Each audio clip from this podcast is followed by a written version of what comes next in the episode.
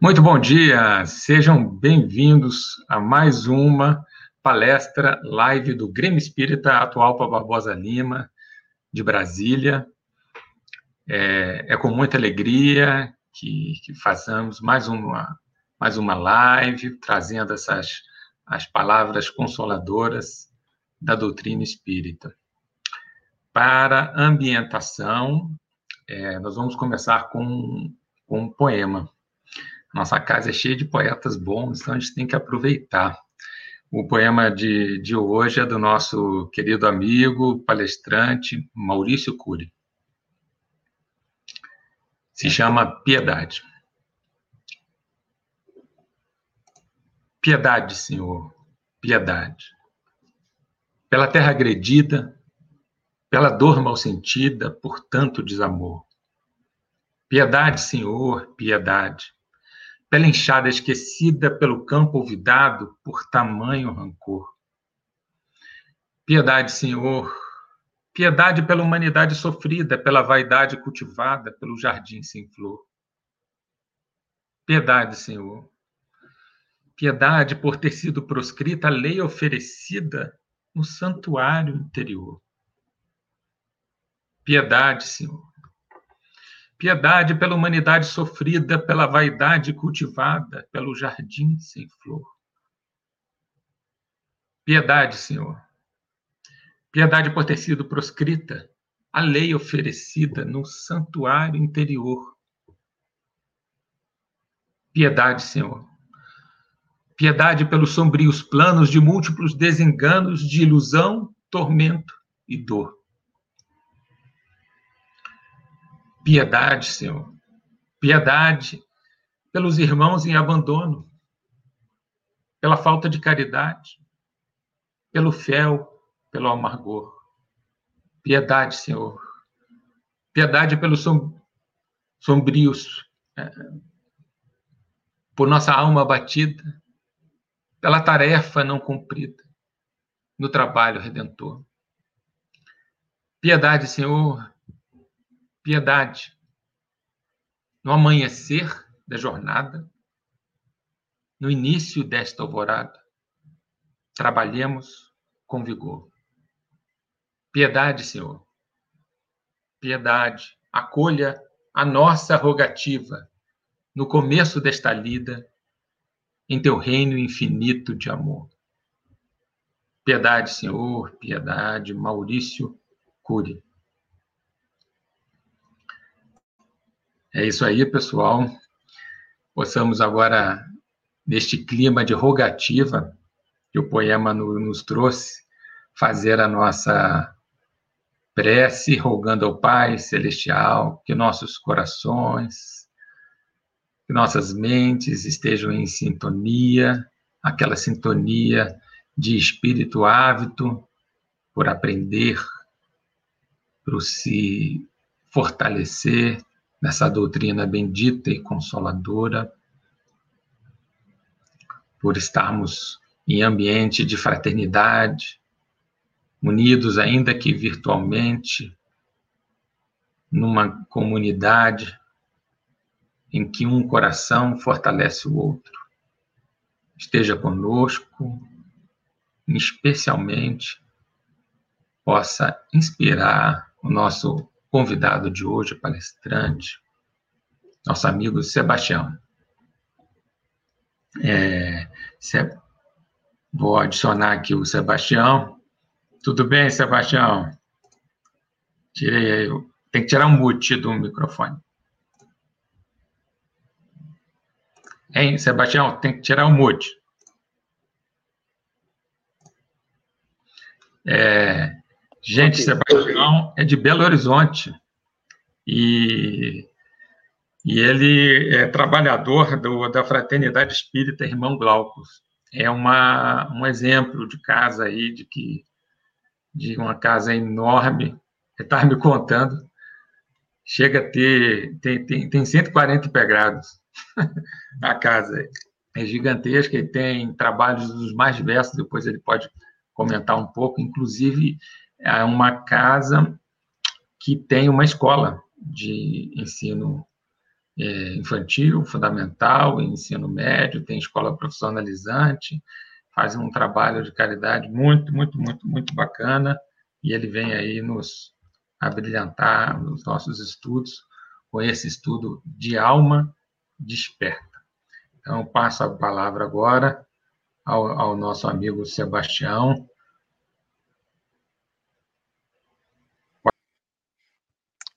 Rogério, muito obrigado pelo convite. Queridos irmãs e irmãs e irmãos que nos acompanham nesse estudo, sejam muito bem-vindos. É um prazer estar aqui com vocês.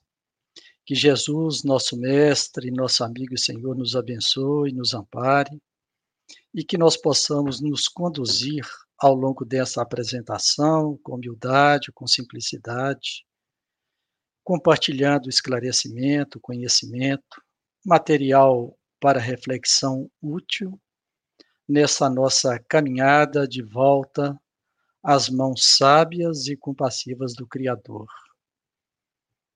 Como diz o nosso irmão aí, na leitura do poema inicial, nós pedimos piedade, Senhor, para com a nossa humanidade doente, doente não de Covid, mas de outras doenças de ordem moral. Nós estamos precisando mesmo de mais solidariedade, compreensão, amor, fraternidade. Todos nós, sem exceção, trabalharmos esses valores que são de fato aqueles que nos distinguem como cristãos que somos. Meu nome, como diz o Rogério, é Sebastião Costa Filho. Sou da Fraternidade Espírita Irmão Glacos, aqui em Belo Horizonte, com uma unidade também em Contagem. Estou nesta casa há 42 anos. Ela foi fundada em 76, tem, portanto, 44 anos de existência. Nós temos várias atividades no campo social, na nossa sede tem distribuição de sopa, atendimento médico, dentário, temos evangelização, ensinamos as pessoas carentes algumas atividades manuais para que possam ganhar a vida com o seu próprio trabalho. E na nossa fundação temos ainda um colégio que abriga aproximadamente 320 crianças, e mais uma creche que abriga aproximadamente 140 crianças. No colégio a gente fala crianças, mas é jovens que a gente pega a criança com seis anos no colégio e leva até o final do segundo grau, entregando o jovem preparado para fazer o vestibular. Na nossa creche, nós pegamos com seis meses e levamos até seis anos de idade. A partir daí, eles migram para o nosso colégio. É uma casa que tem reuniões públicas, diurnas e noturnas, reuniões mediúnicas e muitas atividades, como é o padrão da doutrina dos espíritos. Trabalhar, executar o bem, colocar a mão na massa, a fim de que o nosso trabalho tenha respaldo também nas nossas ações. Vamos, pois, iniciar o nosso estudo com o tema proposto. E vamos fazer aqui umas considerações iniciais. O livro que nós vamos estudar é o livro Vinha de Luz. Esse livro faz parte daqueles quatro livros da coleção Caminho, Verdade e Vida, Pão Nosso, Vinha de Luz e Fonte Viva, que são passagens diversas do Evangelho do Cristo, comentadas pelo Espírito de Emmanuel. Em meu caso particular, são meus livros de cabeceira. Gosto de ler toda noite. São livros realmente muito bons e que alimentam a alma. A nossa lição de hoje é de alma desperta. De alma desperta. Nós vamos fazer um estudo, claro, à luz da doutrina dos espíritos, ou doutrina espírita, que tem como base filosófica e científica e a base moral ou religiosa é o Evangelho de Jesus Cristo. Inicialmente, vamos nivelar o que seria alma e o que seria desperta. Na pergunta 134 do Livro dos Espíritos, Kardec pergunta aos espíritos: o que é alma? E os espíritos respondem: a alma é um espírito encarnado. O que era a alma antes de se unir ao corpo? Os espíritos respondem: espírito. Aí Kardec insiste na pergunta: as almas e os espíritos são, portanto, idênticos? A mesma coisa? E os espíritos finalmente respondem: sim. As almas não são senão os espíritos. Antes de se unir ao corpo, a alma é um dos seres inteligentes que povoam o mundo invisível, os quais temporariamente revestem um invólucro carnal para se purificarem e esclarecerem. Então, quando a gente fala de alma desperta, nós estamos falando de nós. A alma é o espírito encarnado. E nós estamos encarnados com que objetivo? purificar e nos esclarecer. Essa é a nossa tarefa do dia a dia. Não é a nossa tarefa apenas na casa espírita. É a nossa tarefa em todos os lugares onde nos encontramos. Trabalhar na purificação e no esclarecimento dos nossos espíritos. Tarefa dura, árdua, difícil, mas que nós não temos como delegar a ninguém é uma tarefa que pertence a cada um de nós e cada um de nós deve pegar, como diz o Mestre. Aquele que quiser vir após mim, negue a si mesmo, pegue a sua cruz e me siga.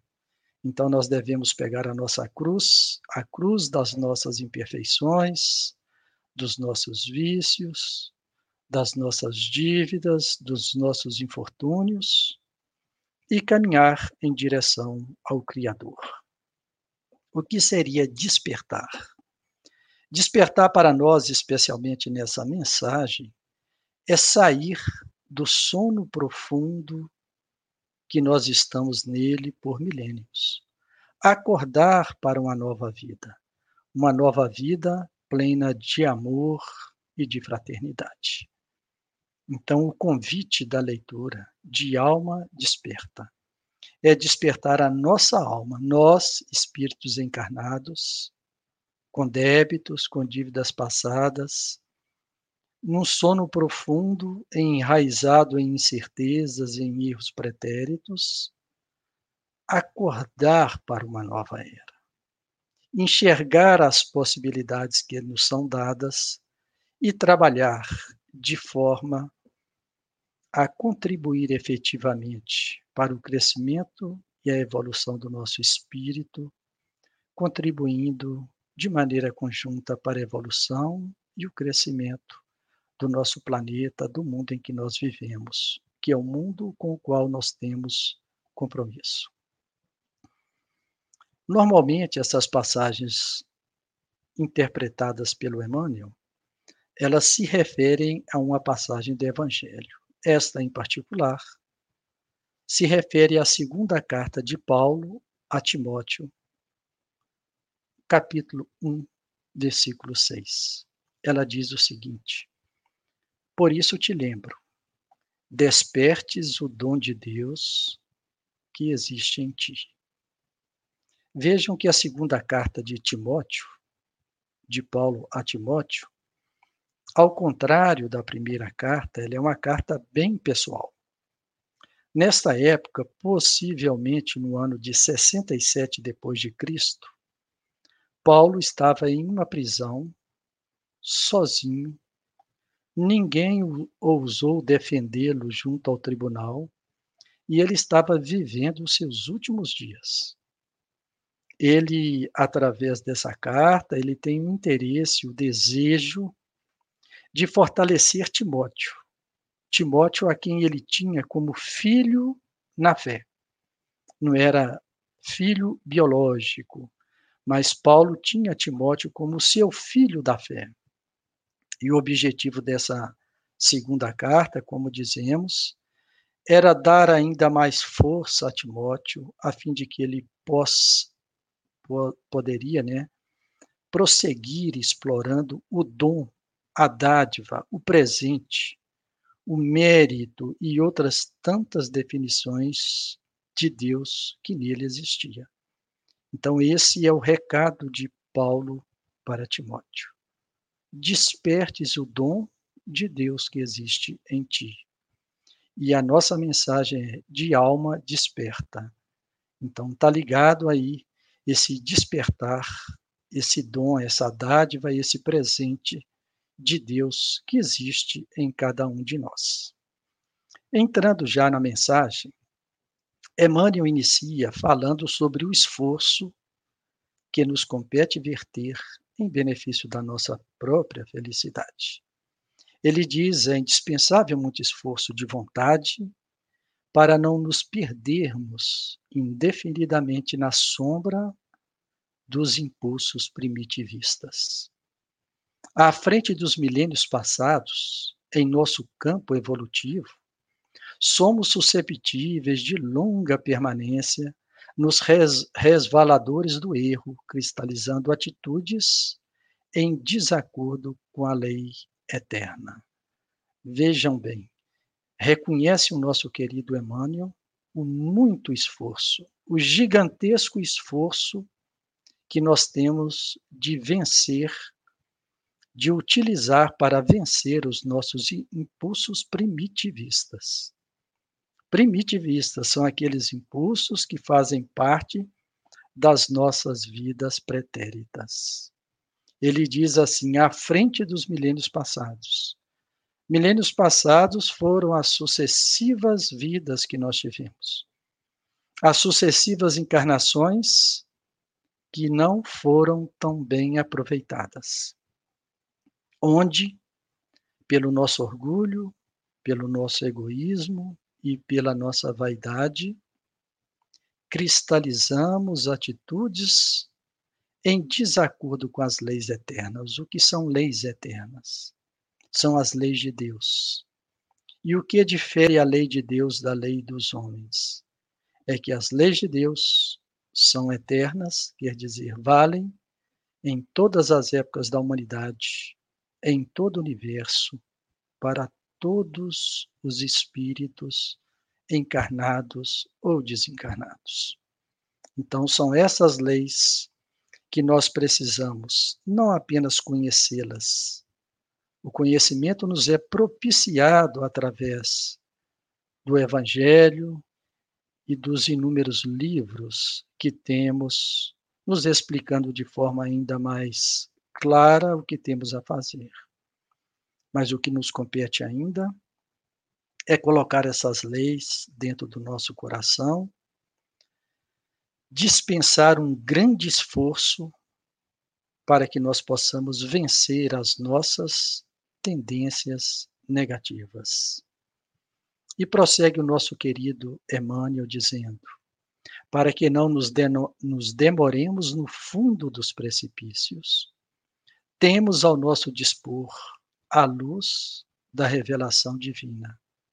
Dádiva do alto, que em hipótese alguma devemos permitir se extinga em nós. Vejam que interessante.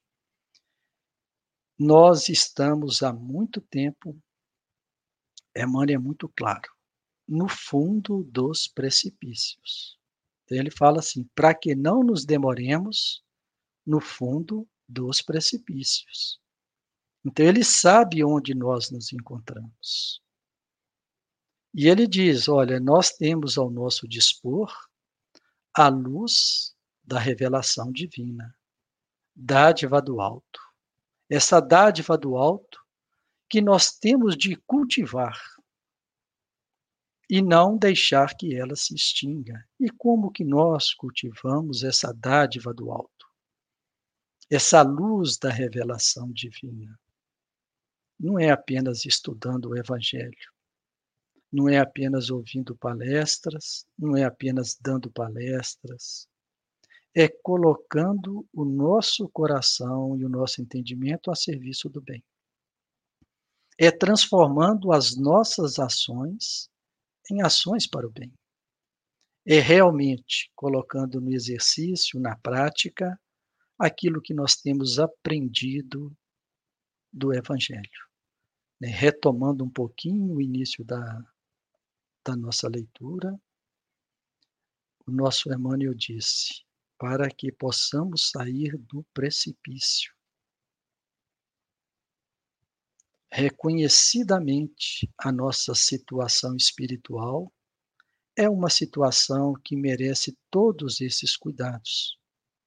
E a palavra do nosso Emmanuel é muito clara. Ele não usa meias palavras para dizer aonde nós nos encontramos. Ele prossegue dizendo: em face da extensa e pesada bagagem de nossas necessidades de regeneração e aperfeiçoamento.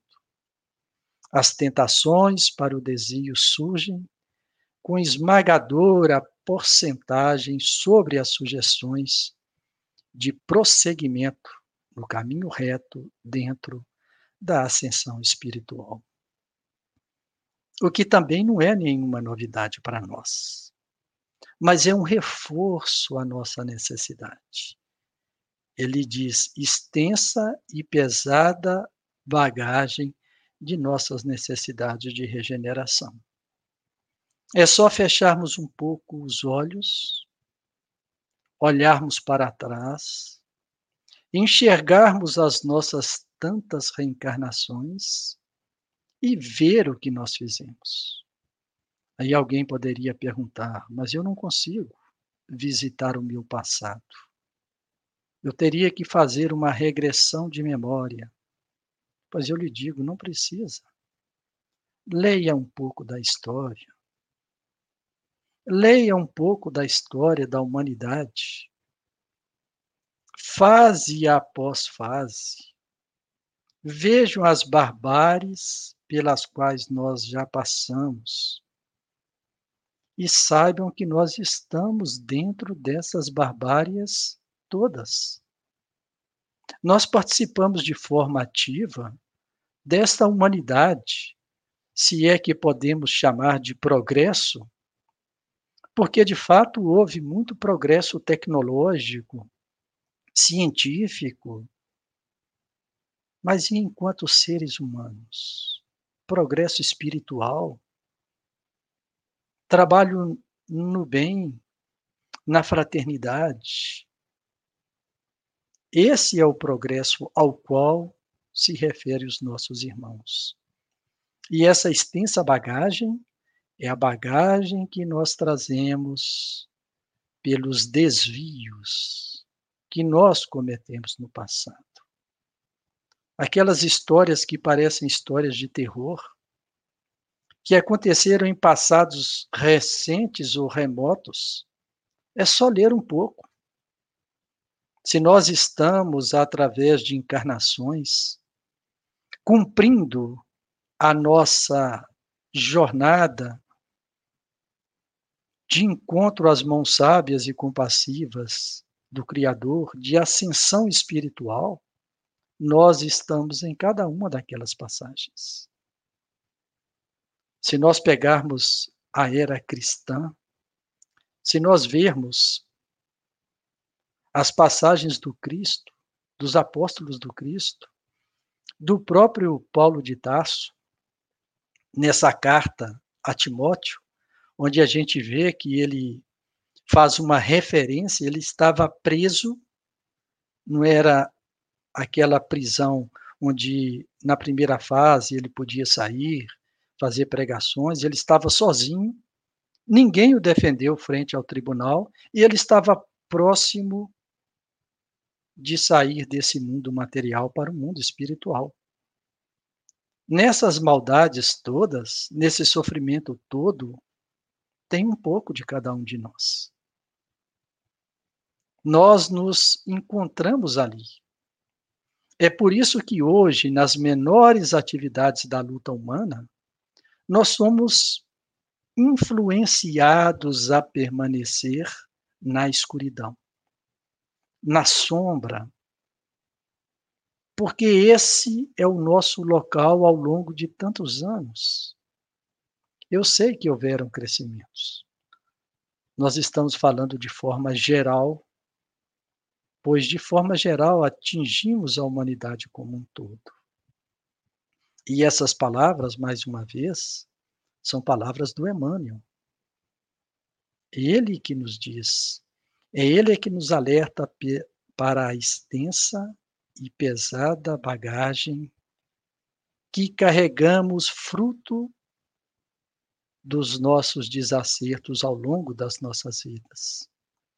O que fazer para poder vencer essas dificuldades? A consciência nós já temos. Nós já sabemos dessas muitas e muitas passagens tenebrosas, se assim o podemos dizer, através dos séculos e dos milênios.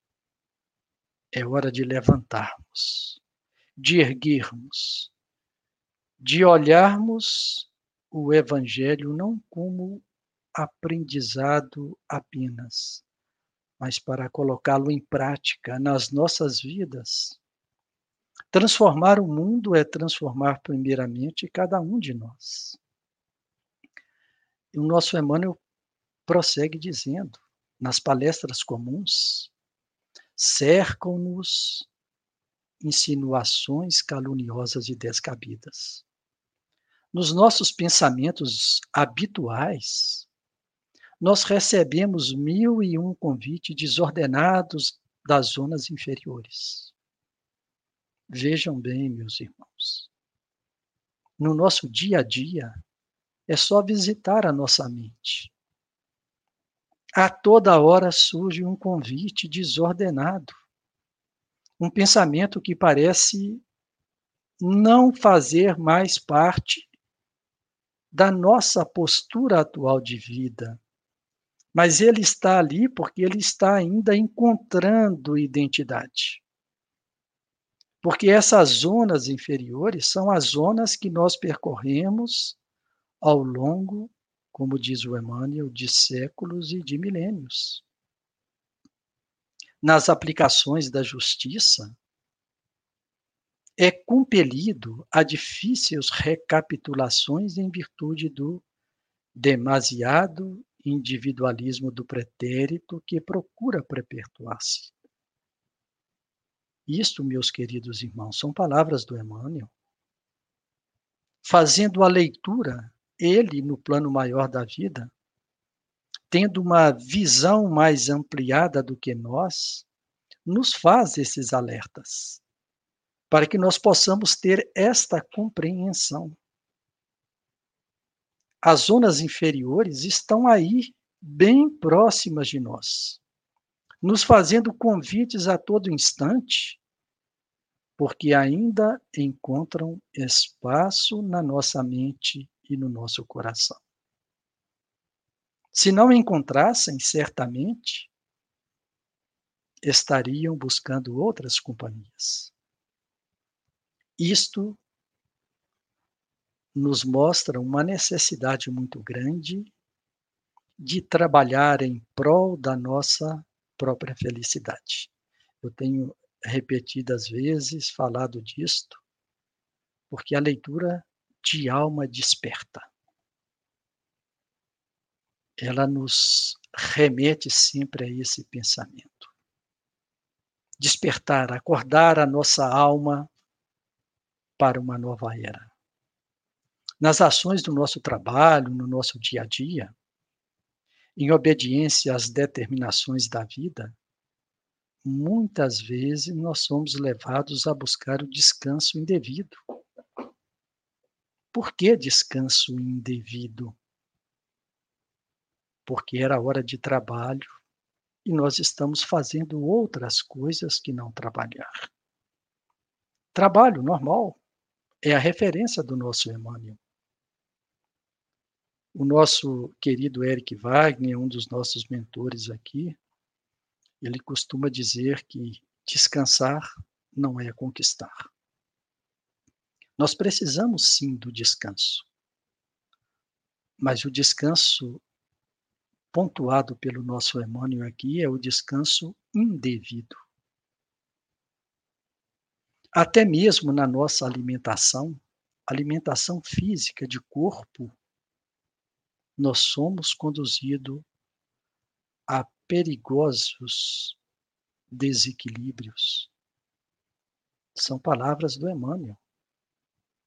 E basta que nós olhemos para dentro de nós, para aqueles que convivem conosco, para a nossa comunidade como um todo. Como que nós conduzimos a alimentação do nosso corpo hoje? O que que nós ofertamos ao nosso corpo dentro daquilo que é a necessidade dele para se manter em equilíbrio? Nós estamos nos alimentando corretamente? Ou estamos usando de desequilíbrio também na alimentação do nosso corpo físico? Nós somos corpo e espírito, matéria e espírito. Esse corpo para nós é de primeira importância. É ele que nos garante a estabilidade durante a vida. E o Emmanuel abre uma frase para nos chamar a atenção também sobre isto. Exatamente por saber da importância do nosso corpo para o desenvolvimento do nosso espírito. É através das nossas diversas encarnações que nós promovemos o crescimento e a evolução do nosso espírito. Então fica aí um convite, convite do nosso Emmanuel. Cuidemos melhor da alimentação do nosso corpo para não levá-lo ao desequilíbrio. Ao desequilíbrio que tem um preço alto para nós muitos antecipam o retorno ao plano espiritual, deixam para trás muitas atividades, porque não cuidaram bem do corpo através da alimentação.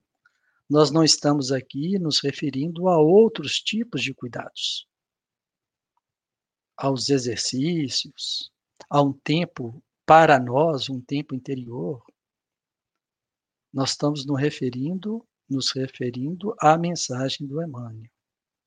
Até mesmo na alimentação do corpo é conduzido a perigosas convocações ao desequilíbrio. Por que demorar um pouco mais nisto? Nesta passagem, exatamente para que possamos refletir sobre a mensagem dos Espíritos a nós para ver que o nosso corpo é o nosso instrumento de trabalho nesse mundo em que nós vivemos. Nós vivemos num mundo de matéria e a matéria aqui é extremamente importante. E cuidar desse corpo é garantir a vida saudável para que nós possamos cumprir todos os nossos compromissos nessa vida, nessa encarnação. Por essa razão, Paulo aconselhava ao companheiro Timóteo, ao seu filho de fé, que não olvidasse a necessidade de acordar o dom de Deus no altar do coração. Vejam bem, acordar. A mensagem chama a alma desperta. Desperta é acordar. O dom de Deus. O dom, dom é uma dádiva. É aquilo que nós recebemos. De quem? Do nosso Criador. Nós que acreditamos em Deus, independente da crença, Deus é amor. Se Ele é amor, Ele nos criou para sermos felizes, não para sofrer. E o Emmanuel diz assim: no altar do coração. Esse altar do coração, altar é um local sagrado do nosso coração. O coração é a sede do nosso sentimento. Então é aí dentro do nosso coração que nós precisamos acordar o dom de Deus para poder trabalharmos de forma cuidadosa no esquecimento das nossas tendências lá do passado e trabalharmos para que no nosso presente esse dom de Deus que se desperta em nós, que essa alma desperta, possa render frutos para o nosso espírito, para aqueles que caminham junto conosco e para toda a nossa humanidade.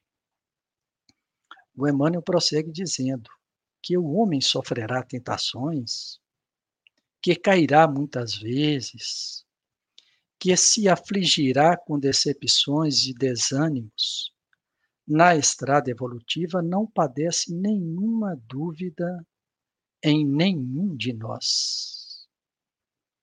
Palavras do Emmanuel. Sofreremos sim tentações, cairemos sim diversas vezes.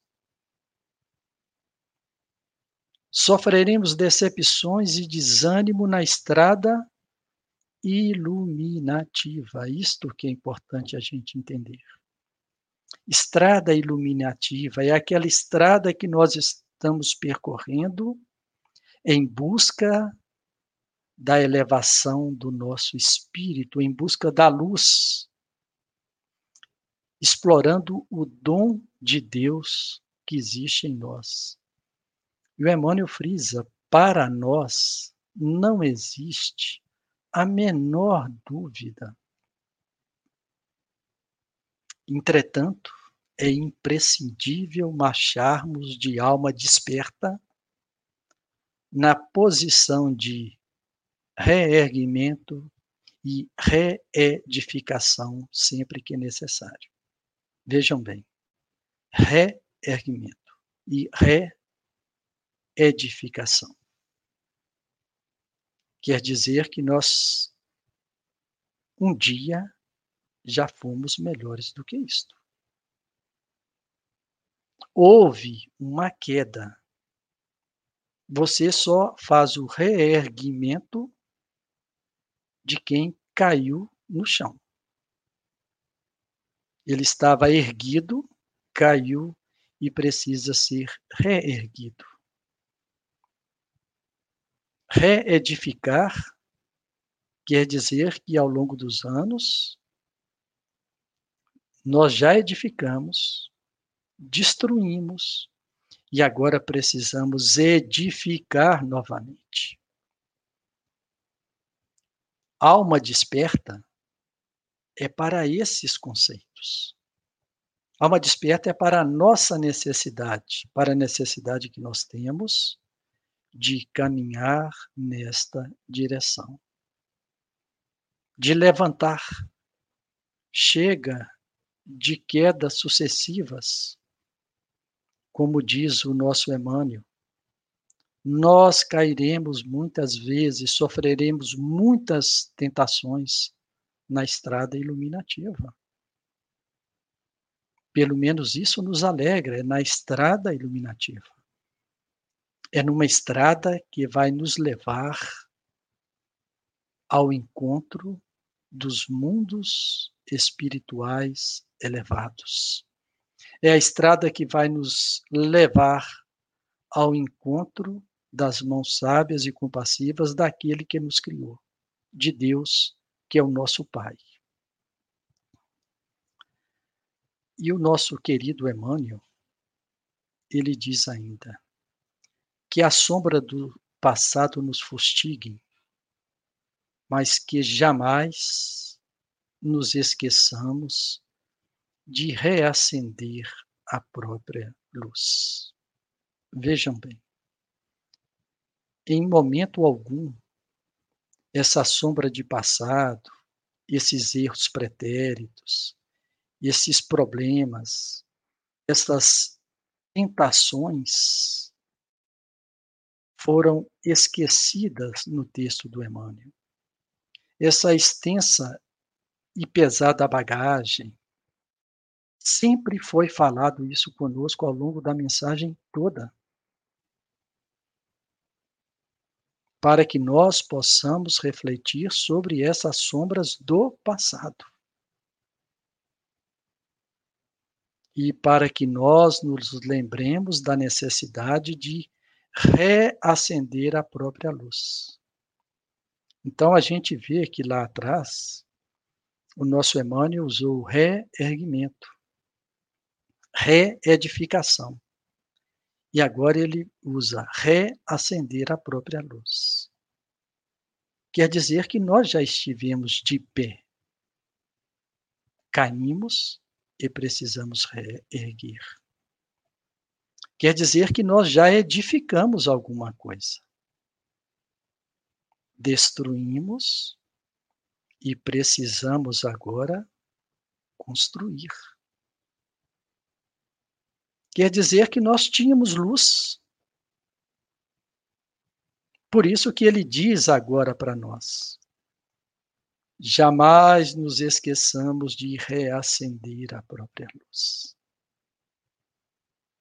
como acender a própria luz, trabalhando na nossa reforma íntima, enfrentando todas as dificuldades listadas pelo nosso querido Emmanuel, reconhecendo todas as fragilidades e todas as fraquezas. E não basta reconhecer, nós temos de trabalhar para nos melhorar. E nós não vamos melhorar de um dia para o outro a toque de mágica. Ou não vamos melhorar apenas porque todos os dias vamos fazer uma prece pedindo a Deus para nós melhorarmos. Melhorar é mudar toda a nossa postura, mudar todo o nosso comportamento, trabalhar de forma resoluta no crescimento do nosso espírito. E não nos perder em lamentação por aquilo que nós ainda não construímos na seara do bem. Porque isto não vai trabalhar em benefício da nossa própria felicidade. No Evangelho de Mateus, capítulo 5, versículo 16, ele diz assim: Assim resplandeça a vossa luz diante dos homens, para que todos vejam as vossas boas obras e glorifiquem a vosso Pai que está nos céus. Vejam bem. O nosso Emmanuel, na mensagem final, ele diz assim: Não nos esqueçamos de acender a própria luz. E aqui Mateus fala sobre resplandecer a nossa luz diante dos homens. Resplandecer luz, acender a luz, ou reacender a luz que existe dentro de nós. É trabalhar nas nossas posturas. Não pensando que de um momento para o outro tudo vai estar resolvido. É por isso que nós temos sucessivas reencarnações. Nós sabemos que não vamos entrar em uma casa religiosa, em um templo religioso, lermos o Evangelho e saímos de lá transformados. Este é um trabalho do dia a dia. Nós sabemos que virar santo de um dia para o outro não é possível. Mas trabalhar dia após dia no crescimento e na evolução espiritual, para reacender a nossa luz, é o convite do nosso Emmanuel. Trabalhar no bem, na fraternidade, na caridade, na compreensão, na tolerância. Cada um sabe aonde trabalhar. Assim como nós sabemos quais os problemas tem o nosso corpo físico e o que atacar, lembrando daquela passagem do Emmanuel, ainda nessa página, na qual ele se refere ao nosso corpo físico, nós sabemos o que temos de cortar em termos de alimentação que não é sadia. Por quê? Quer dizer, o que, que mais nos aflige? É a pressão, é o colesterol, é a, a diabetes, é o coração, não importa. É a gordura excessiva. Também no nosso espírito nós sabemos o que mais nos aflige. É a intolerância, é a incompreensão, é a falta de fraternidade, é não conseguir enxergar no outro, independente do outro, o nosso próximo. É me acumular os bens de forma intempestiva, sem pensar naqueles que nada têm. Cada um sabe exatamente aonde trabalhar, ou quais pontos precisam ser trabalhados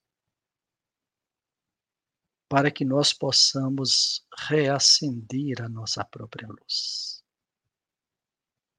Isto é despertar a nossa alma para um novo tempo.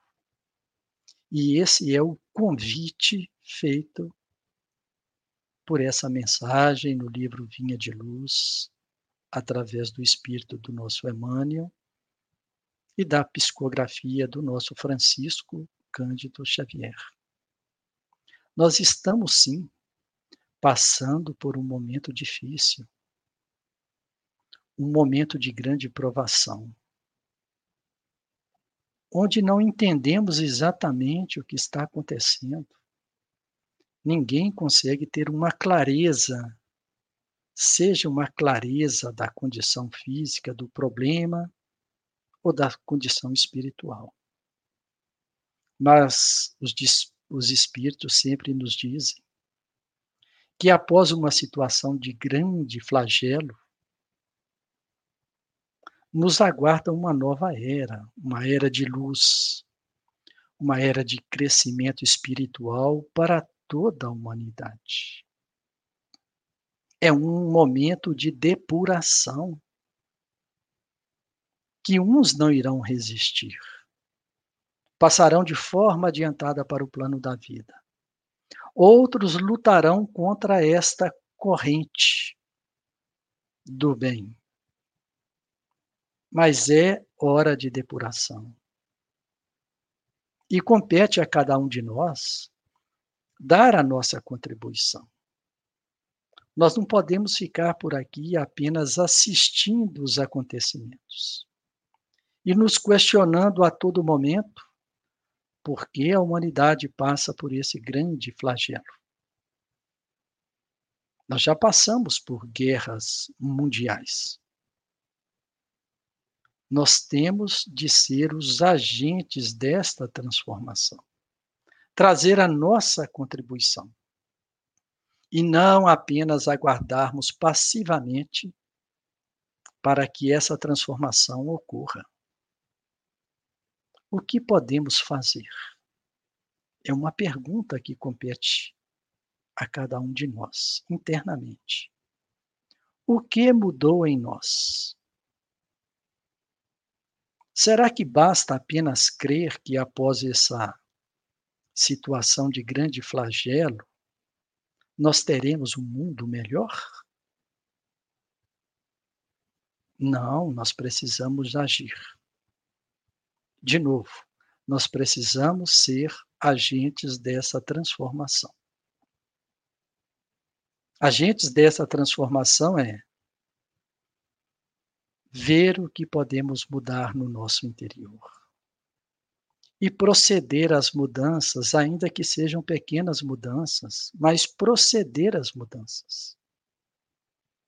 Em âmbito geral, é consultar a nossa intimidade, é ver aonde eu preciso me transformar mais rapidamente. Como posso contribuir para essa nova era? Eu sou um agente de mudança, de transformação. A nova era é uma era de luz, de crescimento espiritual, de alegria, de felicidade. Ok. Então vamos contribuir para isto.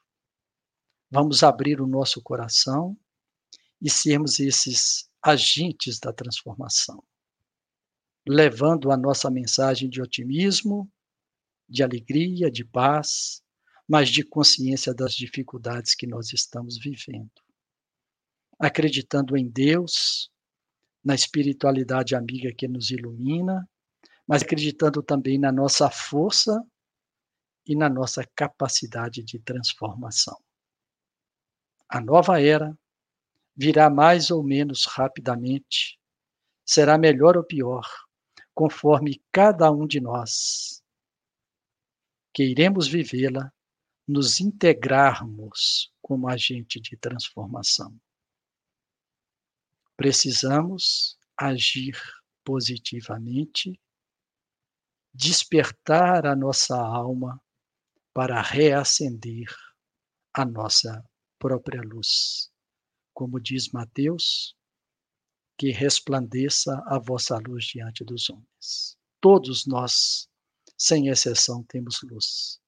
Vamos reacendê-la com ações, com atitudes, com pensamentos. Que Jesus, nosso Mestre, amigo e Senhor, nos abençoe e nos ampare. Agradeço a todos pela atenção, pelo carinho, pelas boas vibrações. Que tenhamos um ótimo domingo e que possamos prosseguir confiantes e conscientes da nossa função nessa fase de transformação pela qual passa o nosso planeta. Muita paz, muita alegria. Que Jesus nos abençoe hoje e sempre. Muito obrigado aos amigos do Grêmio Espírita Atualpa Barbosa Lima, ao André, ao César e ao Rogério. Muita paz. Ô, Sebastião, nós que agradecemos, palavras maravilhosas, Aí você vê que combinou, né? As últimas duas estrofes do, do, do poema combina com esse apelo de sermos soldadinhos do Cristo aí, de, de labutar por essa nova era, né? Essa alvorada, né? Até repetiu, piedade, Senhor, piedade. No amanhã da jornada, no início desta alvorada, trabalhemos com vigor. Piedade, Senhor, piedade, acolha a nossa rogativa no recomeço desta lida em teu reino infinito de amor. Você vê que tem. Tem a ver, né? Sebastião, tem Isso. É, temos uma pergunta do nosso amigo e vice-presidente da casa, o Paulo de Tarso. Olha, vou botar ela aí no, na, no link e vou ler. Por conta das nossas imperfeições, podemos concluir que ainda teremos muitas oportunidades de espiar para só depois evoluir. Vai demorar muito para sairmos do fundo do poço e ser feliz? Muito obrigado pela pergunta, Paulo de Tasso Viana. Um prazer estar aqui com vocês. Obrigado pelo convite. Capítulo 3 do Evangelho segundo o Espiritismo tem uma passagem com o nosso querido Santo Agostinho que eu gosto muito dela. Ele diz assim: a Terra é um planeta de provas e expiações onde predomina a dor, onde o espírito tem de conviver com a perversidade dos homens e a inclemência da natureza. Dupla e árdua tarefa que faz com que se desenvolvam simultaneamente o coração e a inteligência. É o que nós precisamos. Melhorar o nosso coração melhorar a nossa inteligência, evoluir intelectualmente, mas melhorar os nossos sentimentos. E esse tempo de regeneração depende da atitude de cada um de nós. Se nós formos guerreiros, se nós nos entregarmos à luta com força, com vontade, com o evangelho do Cristo não apenas debaixo do braço, mas no coração e nos atos, nós aceleramos essa transformação. Se nós continuarmos esperando que os nossos mentores, os nossos amigos espirituais façam por nós o trabalho que nos compete, nós ainda vamos amargar séculos e milênios de sofrimento. Está em nossas mãos. Avancemos na construção do reino de Deus nessa terra tão sofrida e temos a convicção de que vamos acelerar essa transformação. Muito obrigado, Sebastião. Vamos fazer agora, então, a nossa prece de, de encerramento e, o, e, e para os nossos recados. É, que o Pai Celestial veja em nossos corações esse despertar, esse florescer da chama divina, essa vontade de cada vez priorizarmos mais o espiritual, para estarmos firmes de alma desperta.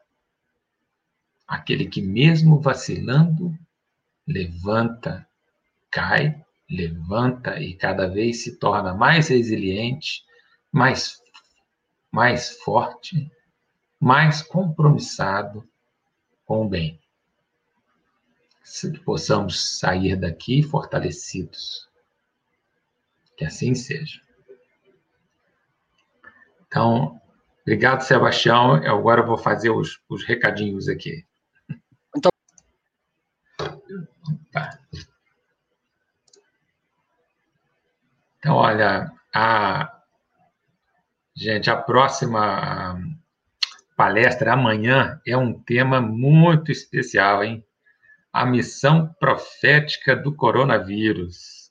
Esse é um tema quente, vamos todos participar em comunhão, aí, em fraternidade, em comunidade, com, para ouvir as palavras da Tereza Cristina Leite amanhã às 20 horas, que também terá para algum para quem quiser ir presencialmente. A missão profética do coronavírus, tá? Relembro a, a nossa, o nosso site, que tem um jornal, atualpa.org.br, né? E a nossa campanha. Né? É, é, de Cestas do Coração. Agradeço a todos os ouvintes, a todos os internautas. Acho que essa, esses nossos encontros em live têm fortalecido esta ligação é, fluídica e harmoniosa desta comunidade que é um, um jardim de luz. É a Casa de Atualpa, Grêmio Espírita Atualpa Barbosa Lima. Casa calcada no trabalho, na caridade e no estudo. Obrigado por todos. Então, fica a, a, o convite para amanhã nos reencontrarmos. Muito obrigado.